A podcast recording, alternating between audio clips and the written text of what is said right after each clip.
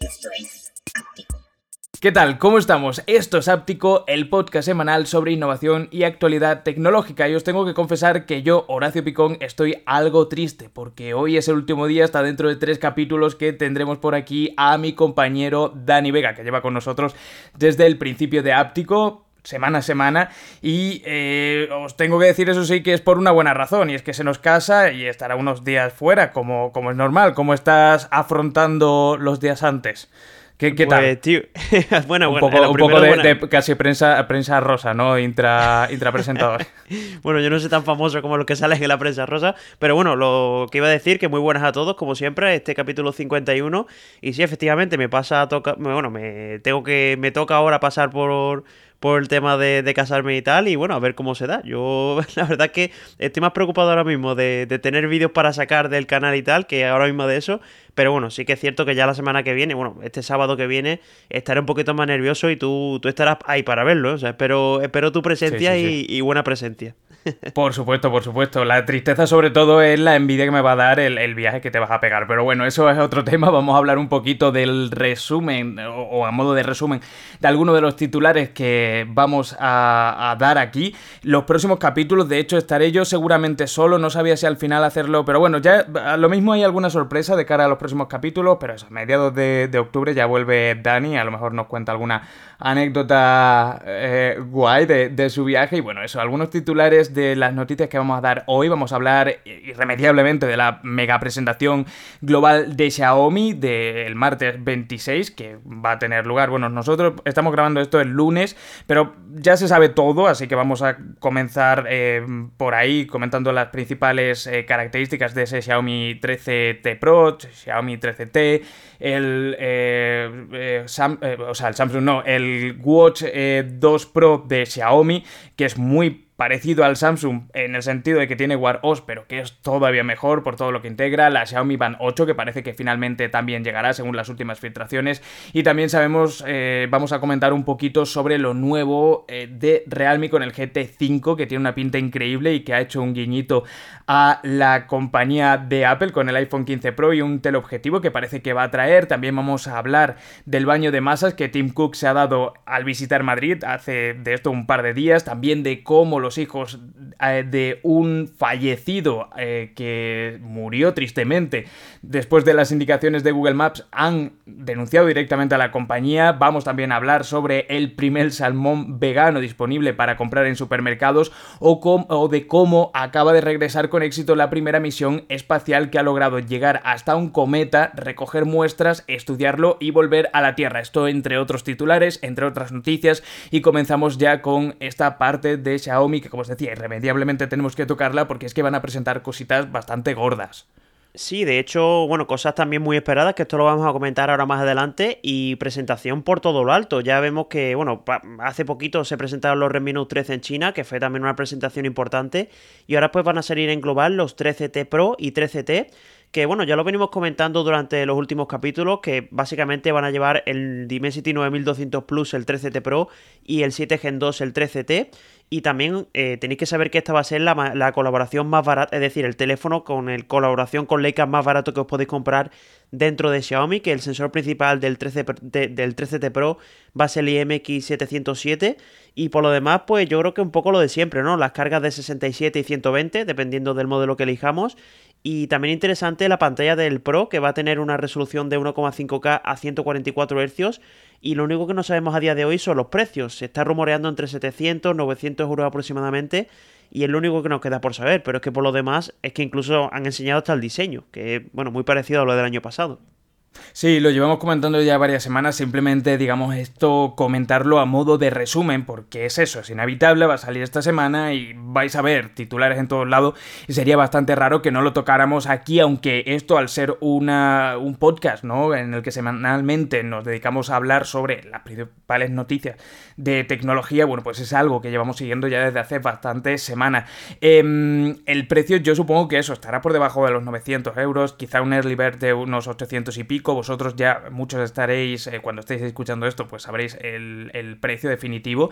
Y yo creo que es un móvil que va a ser bastante interesante, que, realmente va a plantar bastante cara, ya lo comentábamos eso, lo mismo, la semana anteriores, eh, a dispositivos que no solo están en este rango de precios, sino que en el rango de mil y poco, y sobre todo cuando empieza a bajar de precio, va a ser uno de los dispositivos más vendidos del mercado de aquí a seguramente mediados de 2023 y 2024, perdonad, y es que algo parecido pasó con los 12T, que también fue una serie que se vendió muy bien. Eh, hay muy pocas diferencias, por cierto, entre el 12T y el, el, 13T, perdonad, y el 13T Pro.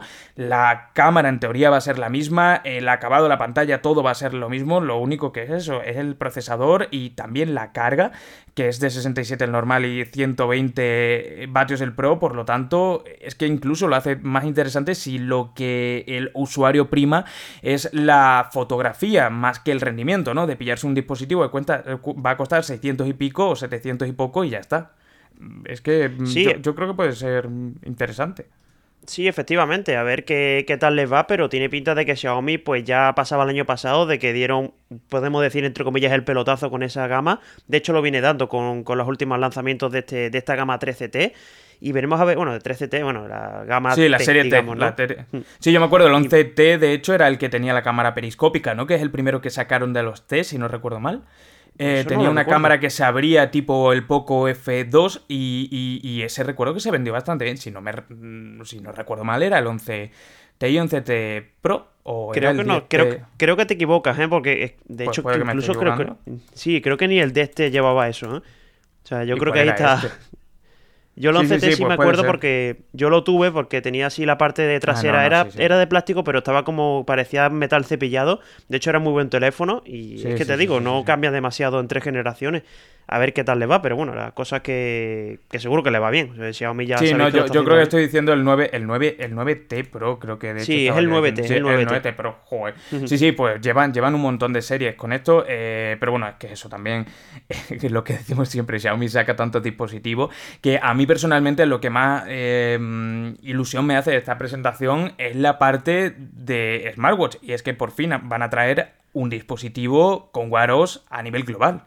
Sí, y además una cosa que yo me pregunté, porque cuando vi el nombre del dispositivo es Watch 2 Pro, y pensé, oye, no existe un Watch 1 Pro o Watch Pro, No, sino... no. Bueno, eh, ya de hecho he tenido que preguntarle a Xiaomi de, oye, ¿qué pasa aquí? ¿Esto qué es? Y efectivamente esta va a ser la renovación de- eh, del S1 Pro. Lo único es que al tener Wear OS, pues van a hacer ese cambio de denominación. Mm. Curioso, ya esto pasa con algunos dispositivos de Xiaomi, no solo con este, que cambian el nombre sin venir a cuento. Pero bueno, en este caso tiene, tiene algo de sentido, básicamente porque le van a meter el Wear OS.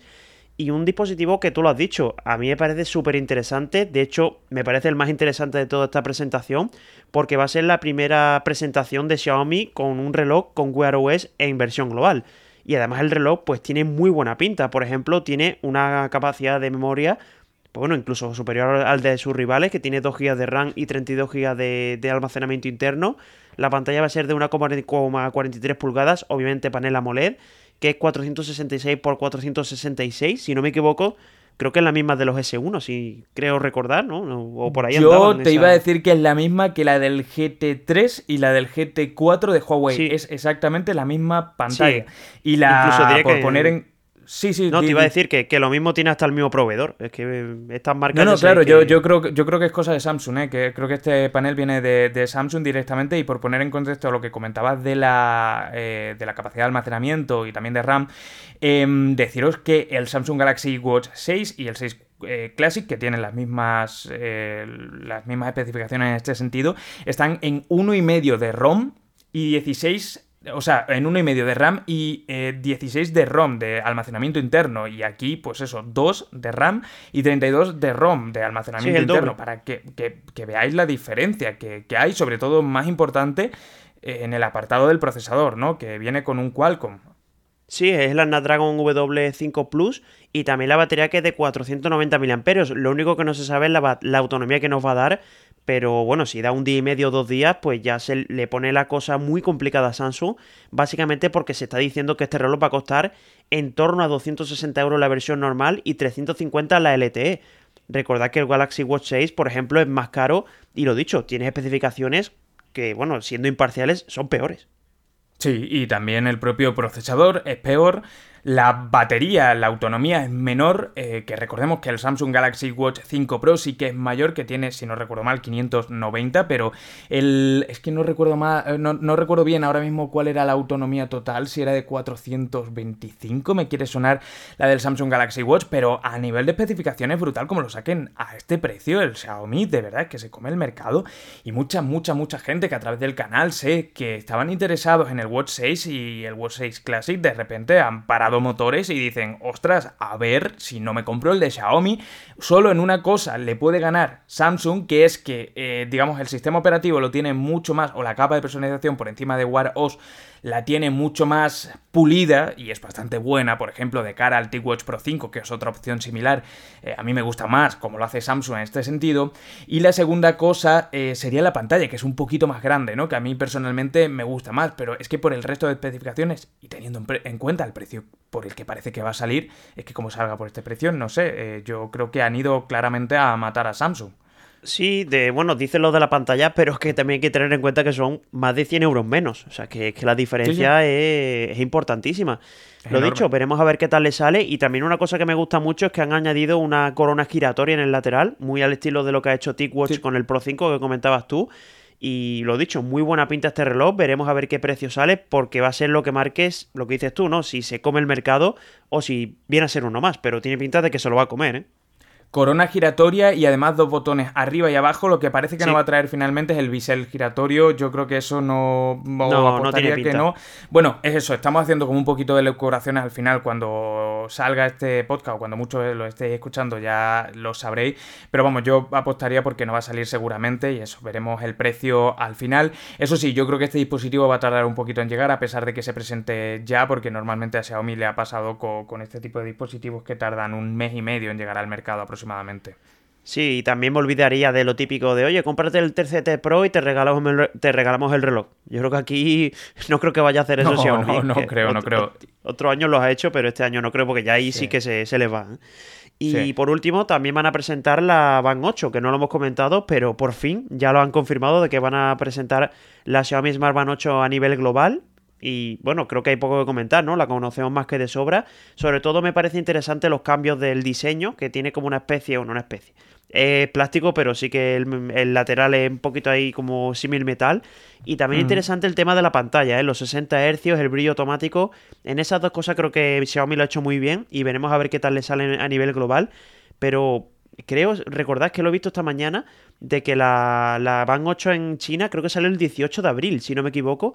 Y estamos a septiembre y todavía no había salido en global. Es que es muy llamativo. Sí, normalmente de hecho yo la esperaba personalmente en junio. Em, comentaros que a priori no parece muy interesante el cambio, pero sí que es cierto que al menos en China el, cambio de precio no es que fuera a más en la nueva generación, sino que fue a menos. Por lo tanto, si no, nos encontramos lo mismo, de nuevo estamos haciendo esto justo antes de la presentación, horas antes, ni 24 horas antes de la presentación, pero si el precio en global es el mismo, es inferior, como pasó en China, de hecho, serían muy buenas noticias porque la Xiaomi Band 8 es a todas luces mejor y es un dispositivo que sobre todo en eso, en la fluidez de la pantalla, algo que yo criticaba la Xiaomi Band 7, bueno, pues eh, va a ser interesante deciros eso sí, 100% seguro que no va a traer pagos. NFC no va a traer, por lo menos de momento no vamos a encontrar una Xiaomi Band con la eh, posibilidad de hacer pagos y no tenemos ni idea de cuándo se presentará la Xiaomi Band 8 Pro que sí fue presentada, eh, si no recuerdo mal, en agosto creo que fue, o fue en, en, junio o julio. Creo que se creo que se presentó con los plegables, pero ya no recuerdo bien. Creo que sí que fue agosto. Pues, ¿eh? de esa todavía no sabemos nada y lo que sí ha sido otra presentación grande, bueno, ahí ponemos el punto y aparte en la presentación global y lo que sí ha sido una presentación bastante interesante porque han presentado realmente un equipo em, que calidad-precio, hombre, si se trajeran ese precio de China global sería de escándalo, es eh, con la serie Redmi Note 13. Sí, eh, lo dices tú, si trajeran a ese precio los teléfonos estos, pues, bueno, es que ya que no es que se comiese el mercado, es que no nadie se compraba otro teléfono que no fueran estos. Mm. En cuanto a la serie Redmi Note 13, pues se han presentado tres modelos, el Pro Plus, el Pro y el 5G, es decir, el 13 5G. Interesantísimo también que el 13 Pro Plus y el Pro normal tampoco cambian demasiado, cambian algunas cosillas, pero son un teléfono más o menos equilibrado. De hecho, en precio tampoco que se, alejen demasiado. Y lo dices tú, ¿no? El Pro Plus me parece un teléfono que parece que no es de gama media porque es que tiene especificaciones que, joder, eh, están muy bien. Incluso el diseño Mm. tiene ahí una parte trasera simil cuero. Ya os digo, es un teléfono muy interesante. Por ejemplo, tiene un panel AMOLED de resolución 1,5K a 120 Hz, son 6,67 pulgadas. También tiene un procesador, el Dimensity 7200, la cámara principal de 200 megapíxeles, 120 vatios de carga. Lo dicho, es que me parece un teléfono brutal. Es y una lo has locura. puesto y lo has puesto tú aquí en el, en el guion. Eh, veremos a ver si sale a nivel global Mm. como, como, bueno, bajo la marca poco, todavía no se sabe, pero son 257 euros al cambio. O sea, ojito con lo que hemos dicho y que baja de los 300 euros, ¿eh? No va a llegar a este precio, pero por hacernos, por hacernos ilusión no queda, no queda de más, ¿no? A mí me ha llamado la atención que no hayan presentado eh, la gama 13S, que eh, tanto el 11S, el 11S era muy recomendable, el 12S era el mismo que el 11S, pero con un 2 en vez de un 1 en el segundo número, pues eso fue descaradísimo. Pero era realmente una gama interesante porque la sacaban a buen precio y, digamos, en relación calidad-precio, a nivel global se iba por debajo de los 200 euros y eran buenos dispositivos. Y me ha llamado la atención que no lo hayan sacado y también me ha llamado la atención eh, el hecho de que por lo menos ya todos integran procesadores con la capacidad de 5G que creo que junto al NFC pues ya son dos básicos que en 2024, en- aunque estamos todavía a mediados finales de 2023, pero insisto, esto solo ha salido en China, en 2024 pues ya no tendría tanto perdón, ¿no? Que no saliera co- con, estas tecnologías. Sí, por cierto, no lo he comentado, una cosa importantísima que el Pro Plus, eh, la mayor diferenciación que tiene es que tiene IP68, que en un teléfono de gama media eso es una pasada, o sea, parece que no, pero está muy bien. Y también que llegan hasta 16 de RAM y 512 de almacenamiento. Esto es la versión Pro y Pro Plus. El Pro, bueno, el perdón, el normal se queda en 12 GB de RAM y 256, que no está mal. Y sí que es verdad que la, que la cámara no es de 200 megapíxeles, es de 100, pero lo dicho, me parecen telefonazos y veremos a ver a qué precio llegan, pero para que hagáis una idea, el 5G llega a 141 euros al cambio, el Pro a 180 y este Pro Plus a 257. Subirán, pero a mí me parecen unos teléfonos muy bonitos y sobre todo creo que van a ser muy recomendables. Sí, eh, por lo menos sigue la línea Note, eh, o sea, eh, Xiaomi con los Note, que son los móviles, vamos, el, el 12 eh, Note 12 Pro 5G, lleva petándolo en páginas como en Amazon desde hace ya meses, desde hace prácticamente tres meses, y es un telefonazo, yo lo he tenido y, a mí me gusta mucho, y en el sentido de las cámaras y tal. Entonces aquí no decepciona, sigue en la misma línea, guay, veremos cuando salgan en versión global, que seguramente que nadie espere que salga pronto porque será en marzo o así. Todavía queda bastante para, para que lo conozcamos a priori, a menos de que haya Sí. sorpresas, ¿no? Sí, de hecho es curioso porque, uno, te iba a decir que es que se, Sí. se han presentado ya y cuando salgan los Xiaomi 14 en teoría van a salir antes que estos en, en España, o sea que, no sé, históricamente Ya. ha pasado eso, pero es curioso. Ya, sí, pues veremos, a ver, porque también puede cambiar, digamos, lo- lo- los tiempos, ya decíamos que la Xiaomi Band normalmente sale en junio y este año la han retrasado bastante, así que bueno, veremos cómo son los tiempos en global que pueden cambiar eh, de cara o, en comparación con la estrategia china de Xiaomi. Y nos alejamos ahora de Xiaomi y vamos con una de mis marcas favoritas en estos últimos años y es Realme, ¿no? Que creo que sobre todo en la gama alta eh, en dispositivos con muy buenas prestaciones y a un precio reducido, entre comillas, porque la gama alta siempre pues supera en torno a los 300 y pico, 400 euros, pero creo que la estaba haciendo bien. Y es que eh, se han filtrado bastantes cosas eh, interesantes sobre el GT5 y tanto es así que eh, un filtrador ha dejado en Weibo un teaser de lo que parece ser el GT5 que dice Not only Max can zoom, haciendo referencia al iPhone 15 Pro Max que tiene ese zoom óptico. Y esto, además, acompañado con una especie de, eh, de dibujo, ¿no? De una cámara periscópica, parecería afirmar que el próximo GT5 Pro podría venir con un zoom telescópico óptico, además de con un Snapdragon 8 generación tercera. No sabemos nada a nivel de sensores principales y tal, pero eh, si ya el GT3 me gustó, recordemos que aquí no va a haber GT4 porque algunos, eh, algunas marcas toman la decisión de no sacar el número 4. Tiene un nombre específico, no recuerdo cuál es, pero eh, lo hemos comentado ya en varias ocasiones. Yo en el canal lo he mencionado mencionado. Em, hay varios países asiáticos que ven el número 4 como de mala suerte, entonces hay dispositivos que no lo sacan con este número y van a dar el salto del 3 al 5 directamente. Y eh, parece que vendría con cositas bastante interesantes como es esta, teniendo en cuenta que normalmente son dispositivos que no superan los 700 euros. Mm, ojo, porque podríamos eh, tener también en el apartado fotográfico algo guay, ¿no? Y simplemente deciros que esto parece que llegaría a principios de enero, de 2024, mejor dicho, sobre enero, al menos en China. Y lo mismo, también hay una versión o una presentación a la vez global y China, porque normalmente en el GT 2, 3 eh, pasó y en el GT2 también, que fue en el Mobile World Congress a finales de febrero.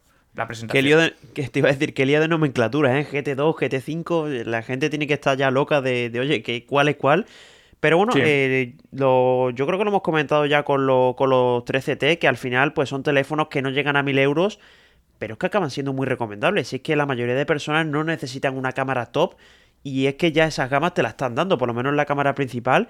Y aquí estamos viendo a Realme que, quiere decir, oye, que no te tienes que gastar ni, ni 1000 euros, ni 1500 y nada de eso, sino que por lo mismo 700, 800, no solo te doy el mejor procesador del mercado, sino que también te puedo dar la mejor carga rápida e incluso un teleobjetivo, que sí que es verdad que eso ya se reserva más a la gama alta, pero aquí parece que Realme lo va a conseguir. Todavía no lo sabemos, obviamente, esto es un rumor por ahora pero tiene, tiene pinta de cojito con el GT5 que puede ser el teléfono del año o uno de ellos. ¿eh?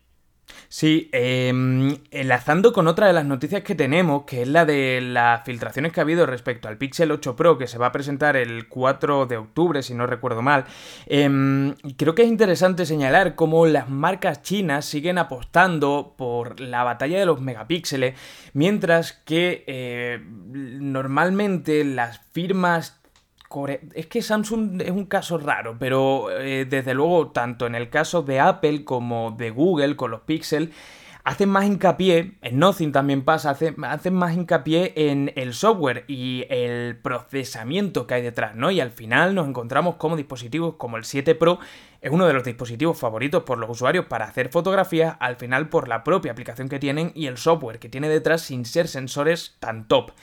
Y esto lo digo porque se han filtrado algunas grandes mejoras en el, eh, en el marco de la cámara o en la cámara del Pixel 8 Pro que será presentado eso a principios de octubre, justo cuando tú estarás de vacaciones entre comillas, ahí más o menos se presentará el Pixel, así que bueno, pues esto no lo vamos a poder comentar, pero vendrá con, por ejemplo, un editor mágico que sustituiría al borrador mágico más inteligencia artificial en el software.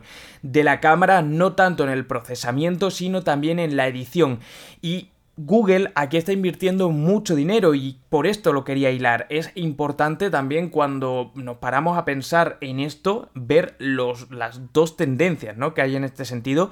Y yo personalmente me quedo más con la tendencia de apostar más por el software porque creo que se están consiguiendo grandes cosas y además a precios no tan altos. Y ya lo hemos visto en el 7 Pro, aunque eh, acabo diciendo el, precio y ya intervienes tú eh, para dar tu, opinión, Dani, eh, de, del Pixel 8 Pro que se ha filtrado y estaría en, el, en 899 dólares al mismo precio que salió el 7 Pro. Sin embargo, en el 8 nos encontraríamos con una subida de casi 100 dólares. Estamos hablando de precios estadounidenses, 699 en el Pixel 8, el Pixel 7 salió por 500 99. No sé tú qué, de qué tendencia eres más, de la lucha de los megapíxeles, por así decirlo, o del procesamiento, de, invertir más en software. Hombre, yo soy mucho más de, del software. Al final se está demostrando que teléfono, lo que dices tú, ¿no? El iPhone, por ejemplo, el Pixel, pues teléfonos con sensores de 12 megapíxeles. Ahora es verdad que el iPhone sí que ha subido a 48, pero bueno, los últimos años venía con 12 megapíxeles y seguía siendo, si no la mejor del mercado, una de ellas.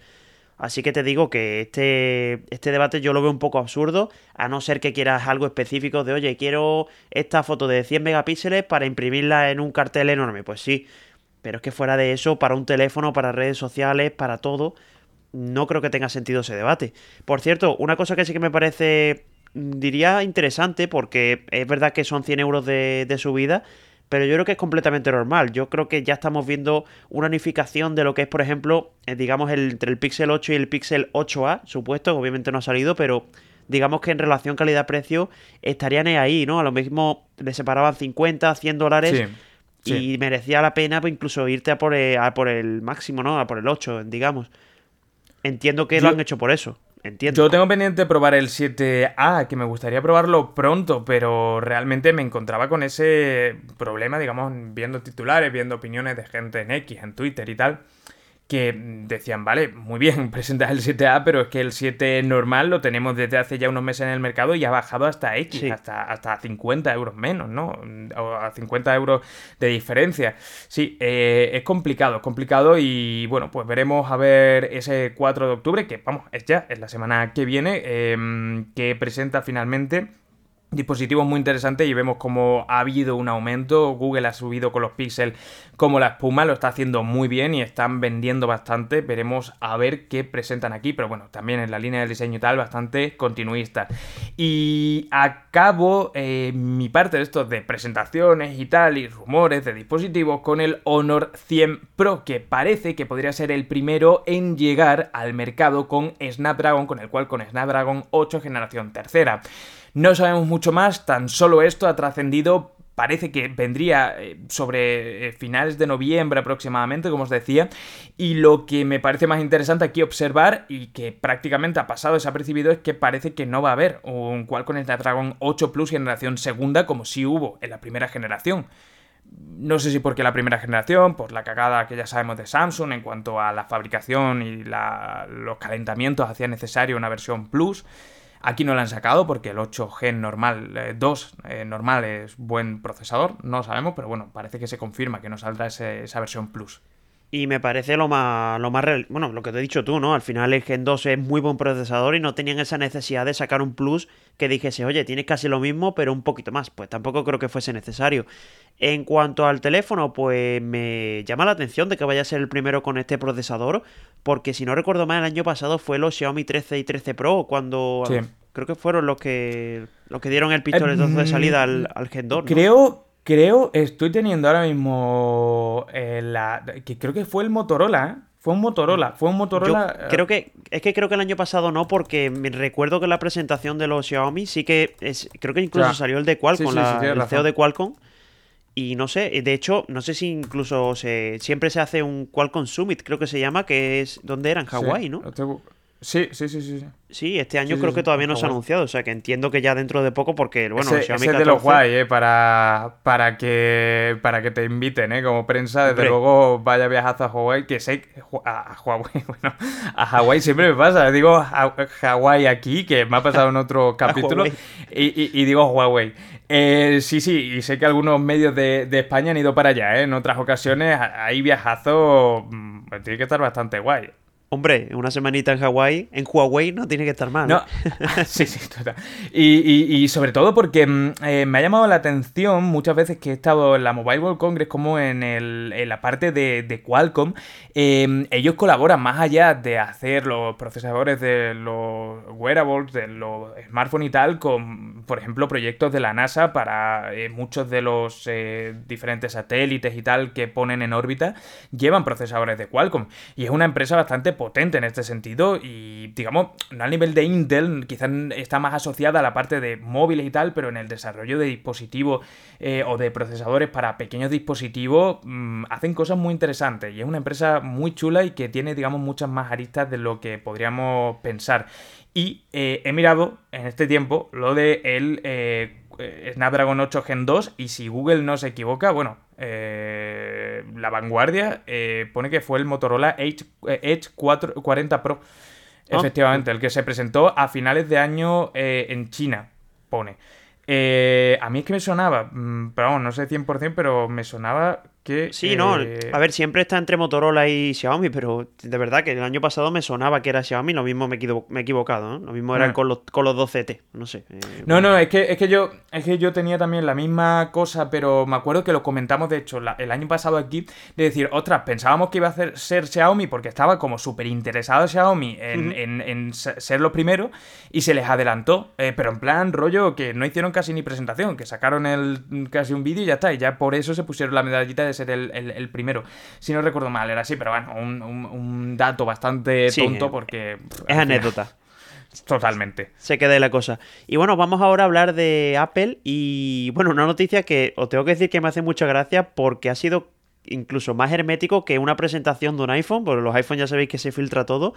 Y bueno, estoy hablando de la presencia de Tim Cook que ha venido a Madrid sin avisar. O sea, nadie lo sabía, estaba todo hermético. De hecho, he estado leyendo que en los medios solo les habían avisado de que iba a venir un ejecutivo de Apple, pero en ningún momento se, se había dicho que era Tim Cook.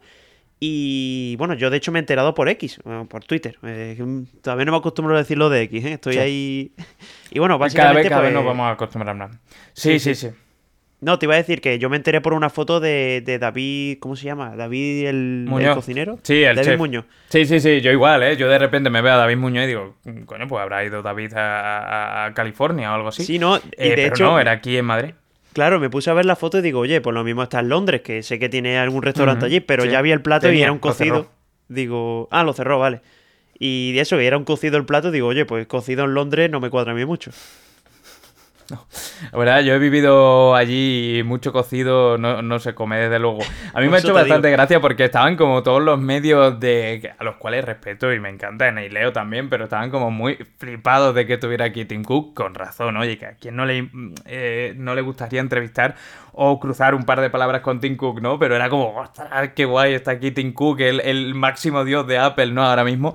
Una persona que realmente fue bastante, también por otra parte, puesta en duda en los primeros años de, de- Sí. como CEO de. Porque no empezó con buen pie en el sentido de que las ventas de que iPhone venía de no Steve Jobs, bien. era ¿no? normal.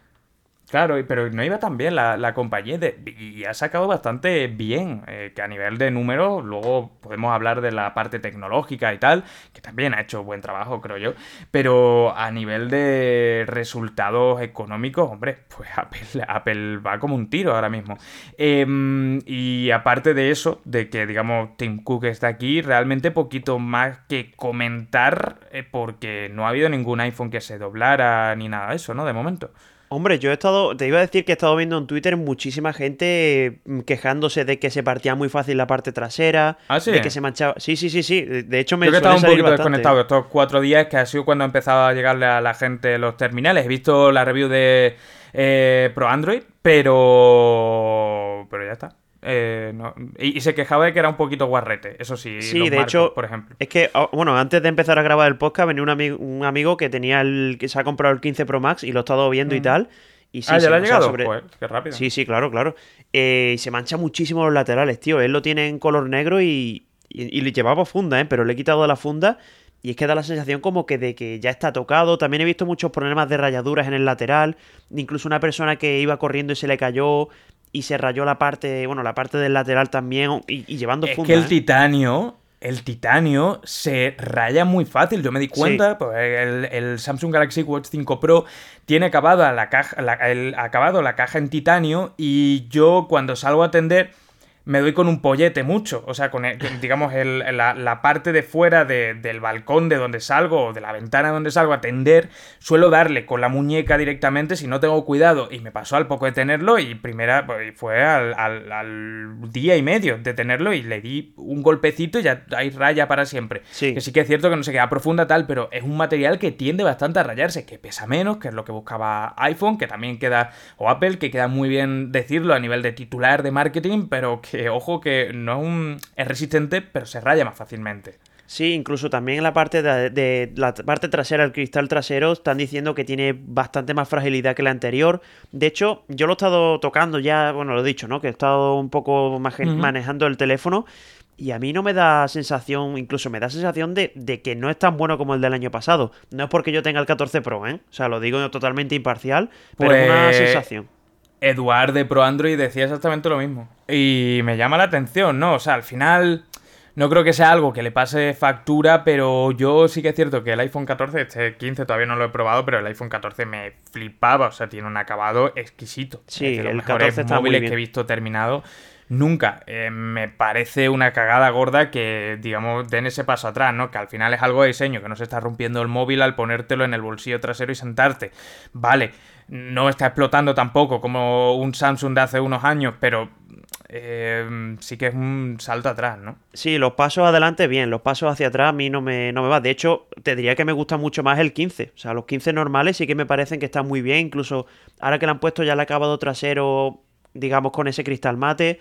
Ya digo, a mí este año me parece más recomendable el 15, que ha cambiado mucho más que no tanto el 15 Pro. Pero bueno, entiendo que Apple tomará nota de, la- de las opiniones del usuario y si ve que no funciona bien, pues rectificarán. Aunque ya sabemos que Apple es cabezona, ¿eh? o sea que veremos a ver qué, qué acaba pasando. Ya, ya. Eh, bueno, a ver, y, y, eso, acaban de llegar las primeras... A mí me llega... mm, bueno, de hecho ya me ha llegado, tengo que ir a recogerlo, el, el, el Series 9. Porque tengo aquí un iPhone SE, voy a probarlo un poquito, cacharrar un poquito con él, con la nueva versión de Watch OS que, que metió Apple. Y a ver qué tal, lo comentábamos ya la semana pasada, que eso me costó 479 euros el relojito. A ver si más o menos me convence, aunque sea un poco, aunque de momento no tengo planteado pasarme a Apple de forma definitiva. O a iPhone, mejor dicho. Te gustará seguro, pero veremos, veremos. No creo que te pase, ¿eh? yo te veo muy de Android. Sí, ojo, es que te quita, te quita mucha posibilidad de elección, ¿eh? El tema de tener un iPhone, a nivel Ya. de smartwatch al menos. Y Sí, eso sí, para sí. mí es un hándicap eh, importante y sé que también para mucha gente. Hombre, para mí ya te digo yo que he estado probando el TicWatch y... Vamos, de hecho no se puede probar en, en Apple, no, no va con, con iOS. O sea que he Claro. tenido que tener ahí un, un Android que no utilizaba y tal y un poco, Hmm. un poco jodido, la verdad. Y bueno, vamos a cerrar con una noticia que también lo pones tú en el guion. De hecho, pone nadie se lo veía venir, aunque es un poco ironía, porque, bueno, vamos a hablar de los NFT. Y es que hay un estudio que pone en evidencia que el 95% de los NFT que se han creado en los meses de la burbuja, y ya sabéis que esto al final era una inversión que al final se veía que, que iba a ser una burbuja. Es decir, eh, Ujú. alguna gente lo pilló bien, otras no, como siempre. Y bueno, muchos de ellos pues han perdido su valor casi al completo. Eh, de hecho, lo más curioso es que ha, ha caído la compraventa un 97% en los dos últimos años. Ojo, 97%, que es casi el Sí, una 100%, o sea, una pasada. Y un dato que también me gusta mucho de esta noticia es que en agosto de 2021 se movían 2.800 de millones de dólares al mes en compraventa de NFT y hoy en día son solo 80. O sea, un 3%. Es una pasada lo que, lo que ha bajado y no sé por qué habrá sido, pero bueno, está claro que, lo de siempre, ¿no? Al final la gente está muy acostumbrada a querer hacer dinero fácil y cuando se dan cuenta de que no se puede se arrepienten y al final este mercado siempre funciona así. Yo, yo, mira que soy tecnológico y tal, pero siempre lo vi una moda bastante absurda. De hecho, no sabía por qué había tanto debate eh, hace, no sé cuánto de esto, un año y pico o así. eh, porque es que a todas luces se veía que era algo que no tenía realmente mucho sentido. Eh, es que no lo tenía. Y no sé, es que no me, no me mm, eh, sorprende para nada. Em, no sé, es que nunca, nunca me he planteado comprarme un NFT. Supongo que a nivel de. eh, y, mira que hasta hace poco estaban saliendo proyectos de NFT de mm, empresas que se apuntaban al carro súper tarde. Rollo, Telefónica hace un mes. Telefónica saca no sé cuánto en NFT. O no, no sé qué compañía saca no sé cuánto en NFT, tío. O sea, ya hace un año y medio que ha pasado esto. Em, no, no sé. em, quiero decir, no, lo, lo puse aquí porque realmente es eso. eh, es curioso, es eh, sobre todo a la hora de evidenciar el fracaso o, o la burbuja de la que se trataba esto, pero yo lo veía bastante claro de siempre, ¿eh? no es algo que no me haya visto venir. Sí, a mí la tecnología me gusta mucho, porque al final tiene muchas utilidades. De hecho, me quedé con una utilidad que era, por ejemplo, las entradas de, de los partidos y tal. Eso sí No, me parece claro, interesante. sí. Pero al sí, final, yo qué sé, el típico monito que te compras, la imagen del mono que puede valer dentro de unos años mucho dinero, pues sí. O sea, podría tener sentido, Ah, pero bueno. es que a nivel utilidad Eh, no lo tiene. El, el, eh, hace, bueno, un par de meses que estuve en Austria, de allí era Klimt, que es el del famoso cuadro este del beso.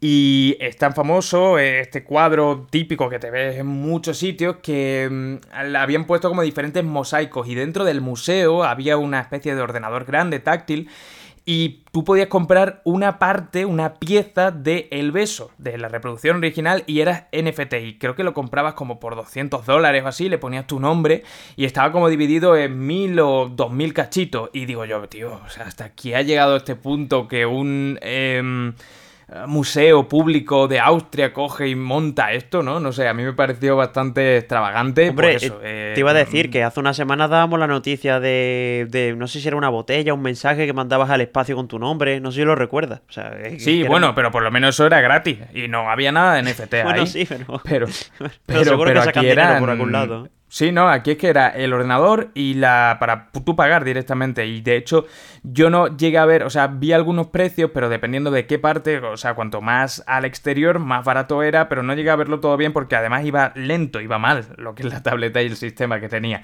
Entonces digo, bueno, paso, pero me pareció súper interesante y sobre todo como ya eh, fuera de moda completamente, hablando de hace dos meses. Y eh, hilando con este tema de los NFT que van intrínsecamente eh, ligados, em, hay que hablar de que se ha lanzado una alerta de que el grupo Lazarus, que no sé si lo hemos llegado a comentar aquí, pero un, un grupo de élite, por así decirlo, de hackers de Corea del Norte, están haciendo más ataques que nunca. Y de hecho se calcula que en los últimos tres meses han robado un total de 224 millones de euros. Eh, como os decía, este grupo delictivo está ligado íntimamente no solo a Corea del Norte, no es que sea gente que en su eh, piso en Corea del Norte se dedica a hackear eh, exchange y, diferentes cuentas y carteras de criptomonedas, sino que son un grupo articulado al parecer por parte del gobierno. Y después de lavar el dinero lo ponen directamente en el gobierno, supongo que ellos se llevarán como un porcentaje y le dan el, el resto a Kim Jong-un y a su séquito, ¿no? Bastante interesante desde luego esto porque yo no,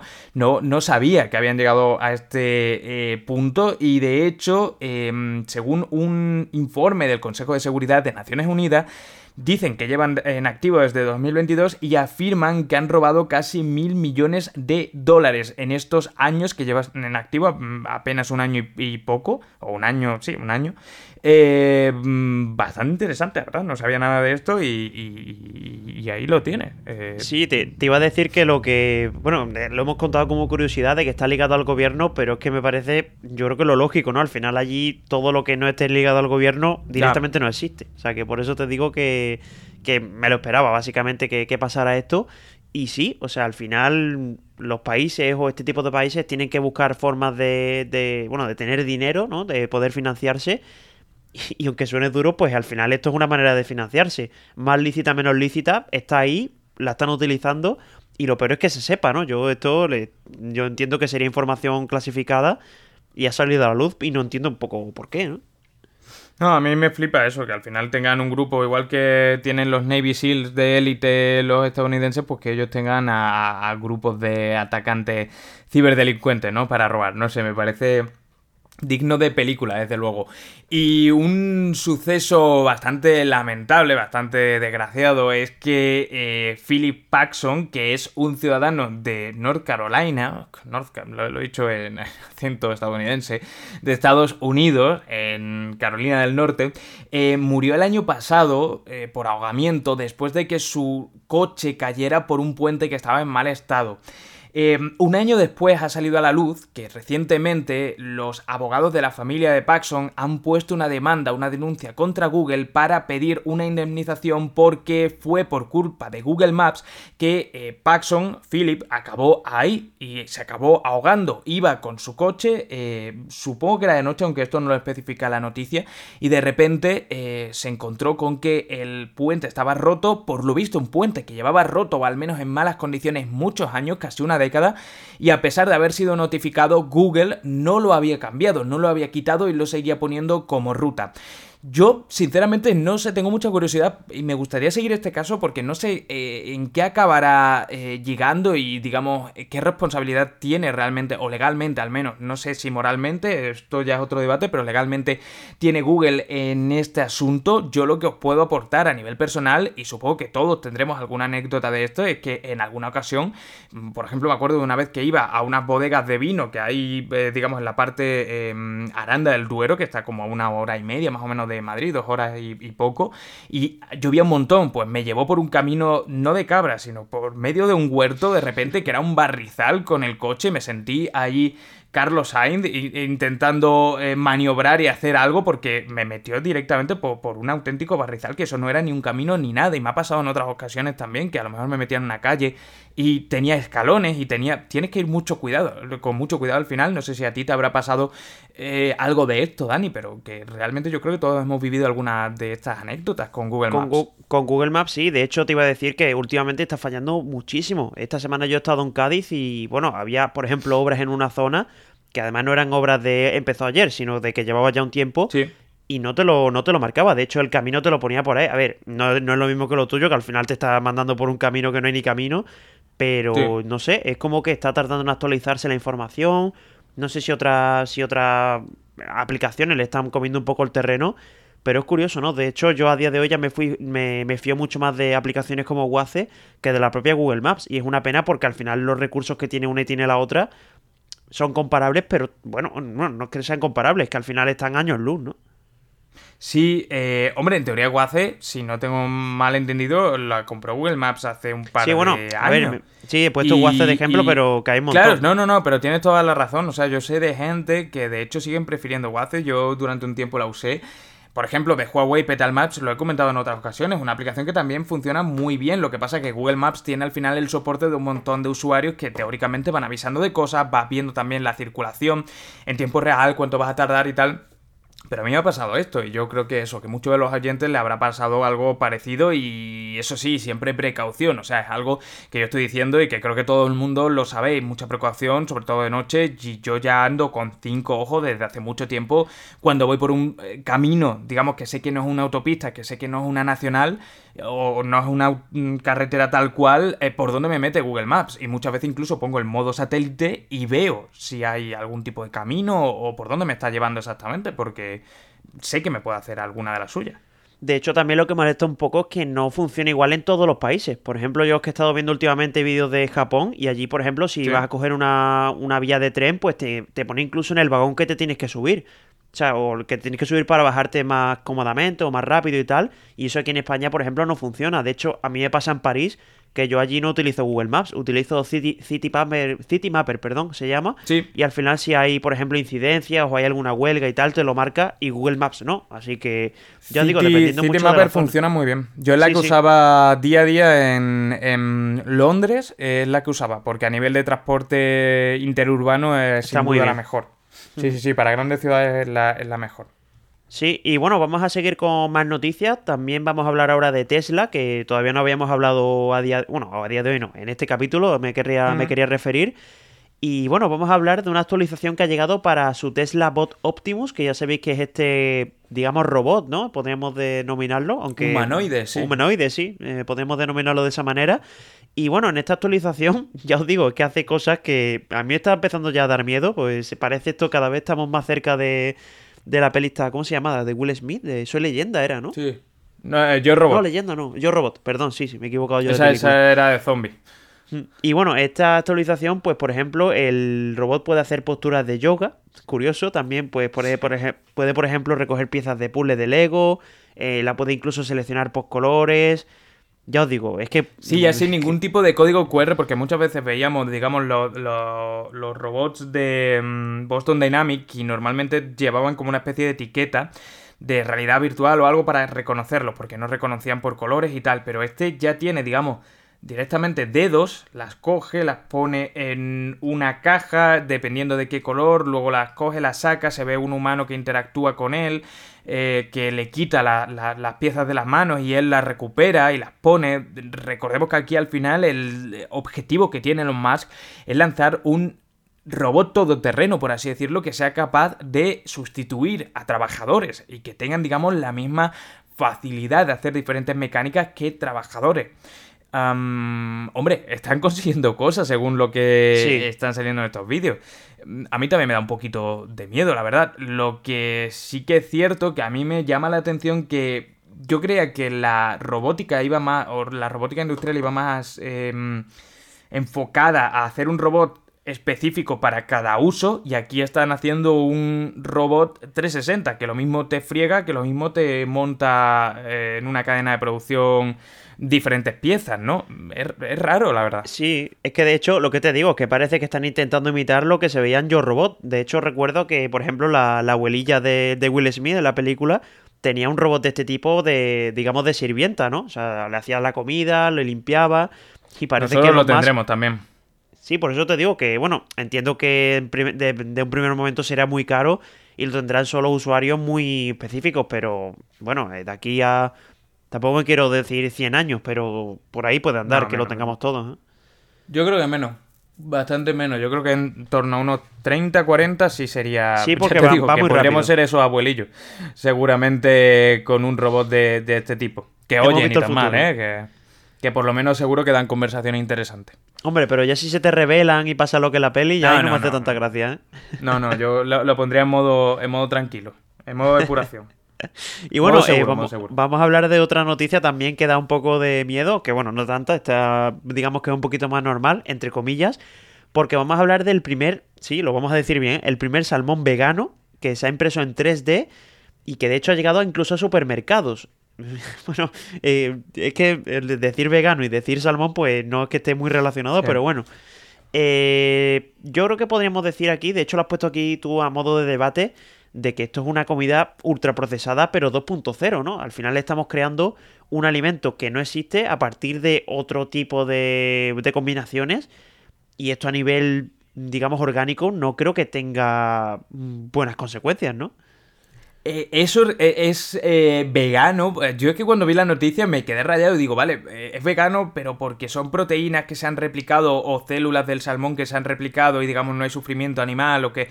Y no, es que no es eso, es que realmente este salmón está hecho a través de impresión 3D con, digamos, la carga de esa impresora es el micelio de los hongos. El micelio es cuando una seta, digamos, eh, tiene raíces por debajo de la tierra que son como muy...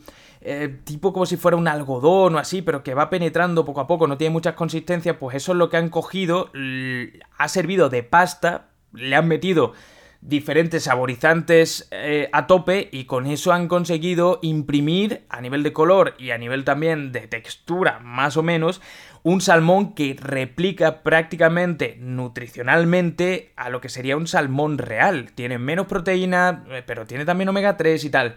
Y sí, es un debate importante esto. Quiero decir, si nos eh, quejamos de la comida ultraprocesada a día de hoy, que me parece completamente lícito, ¿qué va a pasar con este futuro que se vende realmente como una alternativa a la alimentación o a un- al modo de comer que tenemos actualmente? Pero oye, que esto es eh, un producto que está completamente creado en un laboratorio, no sé hasta qué punto. ¿Es un avance o es realmente algo más para tener para los astronautas? Pero yo esto no me lo... O sea, me gustaría probarlo a nivel de curiosidad, pero para comerlo al día a día, eh, no sé eh, qué implicaciones nutricionales y a nivel de todo puede llevar eso.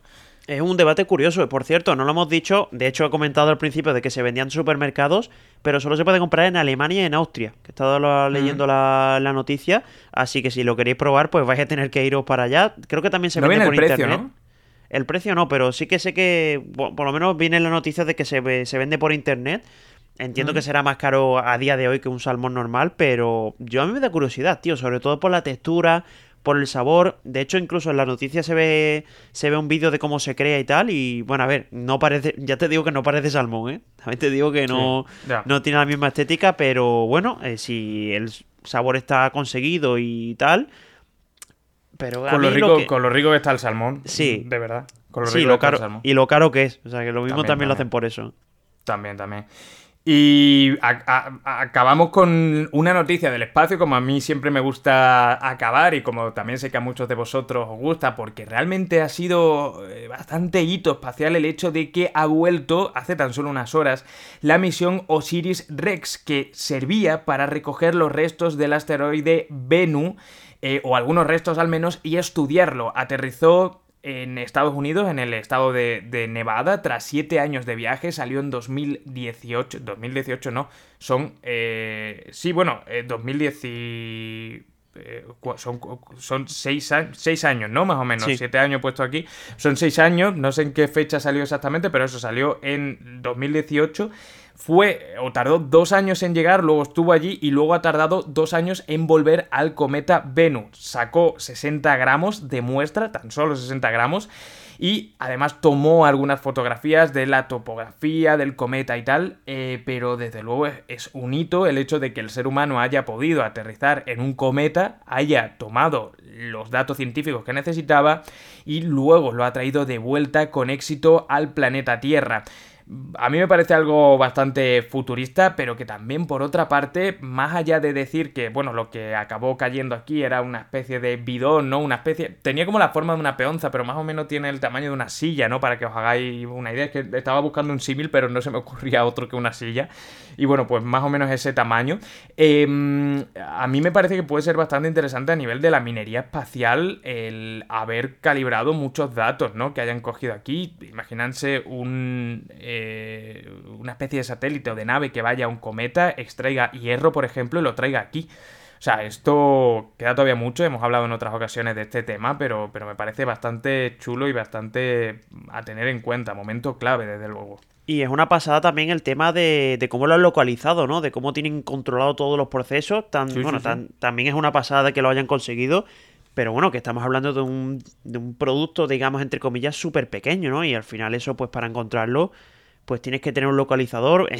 que yo qué sé, entiendo que no le han puesto un AirTag, pero es que ya te digo, es súper curioso la, noticia. Sí, con la precisión también de que caiga en Nevada, que no ha caído en el Pacífico tal. Ha recorrido un total de 300 millones de kilómetros en llegar hasta allí y luego volver. O sea, es una pasada, es una pasada, desde luego. A mí me ha parecido una noticia súper interesante y desde luego digna para acabar con ella este capítulo número 51. Eh, que por cierto, no lo habíamos dicho en la intro, que era el capítulo número 51, lo habréis visto en el título y muchas gracias a todos los que estáis aquí una semana más, eh, que nos escucháis, la plataforma cada vez sois más. Y nada, desearle a Dani que pase un buen viaje y que nos vemos entre capítulos. Nos vemos, nos escuchamos y, charlamos, ¿no? A mediados de octubre y a vosotros, bueno, pues os espero también la semana que viene por aquí, como siempre. Sí, hombre, yo espero... si quieres una despedida. Sí, no, te iba a decir que espero llegar vivo. O sea, que, estamos aquí dándolo por sentado, pero son muchos kilómetros. ¿eh? No tanto como el cometa, pero, pero ahí va. ¿eh?